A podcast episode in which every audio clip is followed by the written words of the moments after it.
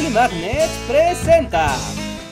Con todos los recientes eventos en Ucrania, puede que muchos de ustedes estén preguntando, ¿qué diablos es la OTAN? ¿Y por qué todos hablan de ella en las noticias?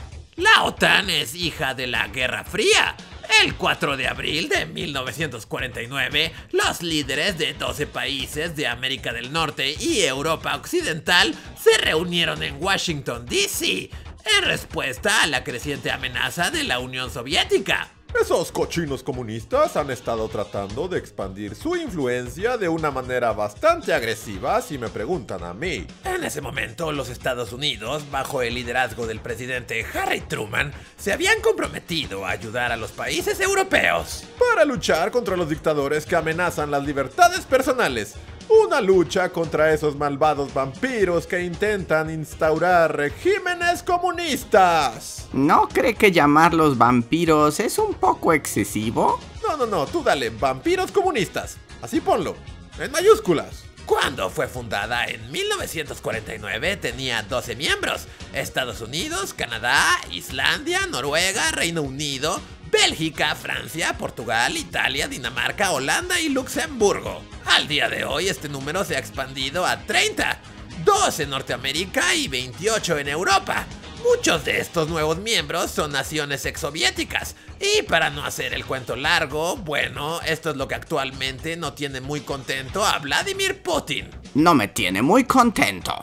Todo el chiste de la OTAN radica en el principio de defensa colectiva, el cual significa que un ataque a uno de sus miembros es un ataque a todos. Desde terminada la guerra, los Estados Unidos trataron de combatir al comunismo donde fuera posible. Le dieron dinero al ejército del gobierno griego durante la guerra civil griega y le dio dinero también a Turquía para resistir la influencia soviética y... Así es, combatiendo al enemigo de la mejor manera, a billetazos, sí señor. Los comunistas estaban logrando avances en Italia y con la ayuda de la Unión Soviética derrocaron y se hicieron cargo del gobierno de Checoslovaquia.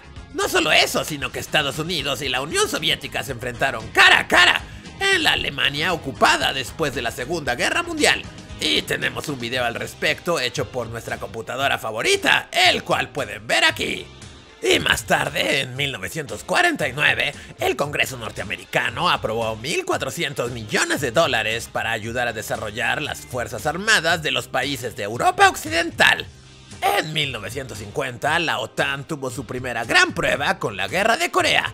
Las fuerzas dirigidas por la OTAN se apresuraron a ayudar a Corea del Sur en su lucha contra Corea del Norte, un país comunista respaldado tanto por la Unión Soviética como por China. Después de que la OTAN intervino para ayudar a Corea del Sur, pudo hacer retroceder a los países comunistas, lo que finalmente provocó un alto al fuego en junio de 1953.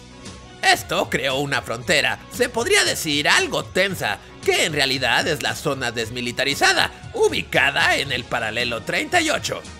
En 1952, la OTAN admitió a Grecia y a Turquía, y en 1955 admitió a Alemania Occidental, lo que rápidamente llevó a la Unión Soviética a formar su alianza militar en represalia. Y así la Unión Soviética unió a Albania, Polonia, Checoslovaquia, Hungría, Bulgaria, Rumania y Alemania Oriental para unirse a lo que se conoció como la Organización del Tratado de Varsovia, también conocida como el Pacto de Varsovia. Al final, la Unión Soviética tomó la mayoría de las decisiones en esta alianza, incluso usó la alianza para sofocar levantamientos en su contra en los países miembros. Pero bueno, volviendo al tema central, durante la crisis del canal de Suez, los miembros de la OTAN, Gran Bretaña y Francia iniciaron un conflicto en Egipto. Y Estados Unidos dijo, hey, ¿qué diablos están haciendo Gran Bretaña y Francia? E intervino para solucionarlo todo. En 1957, la OTAN aceptó la idea de la represalia masiva como medida defensiva, en otras palabras, dijo que si la Unión Soviética o cualquiera de sus aliados atacara a los miembros de la OTAN, les arrojaría un montón de armas nucleares. Bombas nucleares siempre son la mejor solución a cualquier conflicto. En 1967, el informe Harmel reafirmó su compromiso con la defensa de sus países miembros, pero lo que es más importante, introdujo la idea de distensión, ¿Qué significa una relajación de las hostilidades entre la OTAN y los países del Pacto de Varsovia. En lugar de simplemente insultarse y decirse cosas feas y construir muchas armas, los miembros de la OTAN ahora intentarían trabajar con esos países, hablarles más amablemente y reducir sus armas, incluidas las armas nucleares. Sí, ustedes reduzcanlas primero, nosotros lo seguimos. Sí. Esta política de distensión se prolongó durante la década de los 70, pero terminó después de que la Unión Soviética invadiera Afganistán, lo que dio lugar a lo que se conoció como la Guerra Afgana Soviética. Las cosas volvieron a ser menos hostiles, después de que Ronald Reagan y Mikhail Gorbachev se hicieran amiguitos, y pronto ambas partes acordaron nuevamente comenzar a reducir la cantidad de armas que tenían. Estoy seguro que todo esto será beneficioso para ambas partes. Y en 1989 el muro de Berlín se derrumbó, simbolizando la reunificación de Alemania. La Unión Soviética también colapsó un par de años después, y con ella el Pacto de Varsovia. Ah. Y uno pensaría que después de esto la OTAN ya no sería necesaria, ¿cierto? Pues aparentemente no. En cambio, la OTAN terminó expandiéndose, amigos.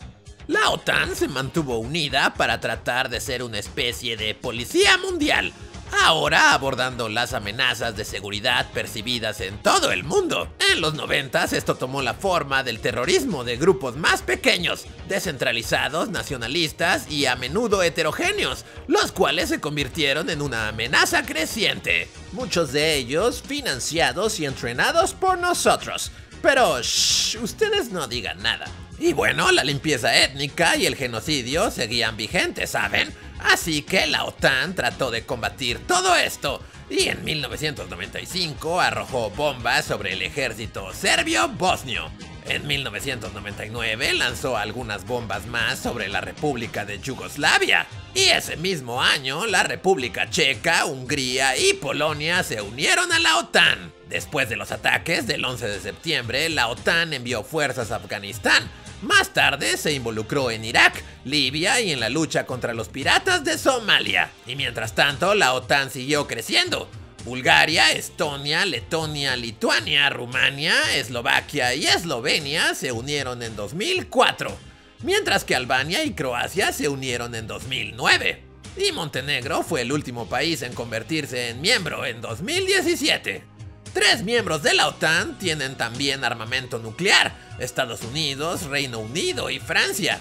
Al día de hoy, en conjunto, la OTAN concentra el 57% del presupuesto militar a nivel global, de los cuales Estados Unidos sin duda es quien más contribuye a ese presupuesto, con un 22%. En los últimos años se ha seguido debatiendo la existencia de la OTAN. Algunos argumentan que ya no tiene sentido ahora que la Guerra Fría ha terminado hace décadas.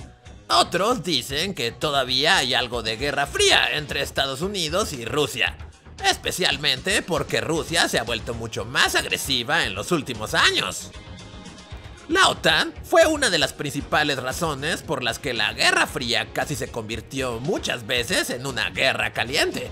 Probablemente perjudicó aún más las relaciones entre Estados Unidos y la Unión Soviética y casi provocó la Tercera Guerra Mundial, pero según la doctrina de destrucción mutua asegurada, podría decirse que también fue lo que salvó a la humanidad de un apocalipsis nuclear.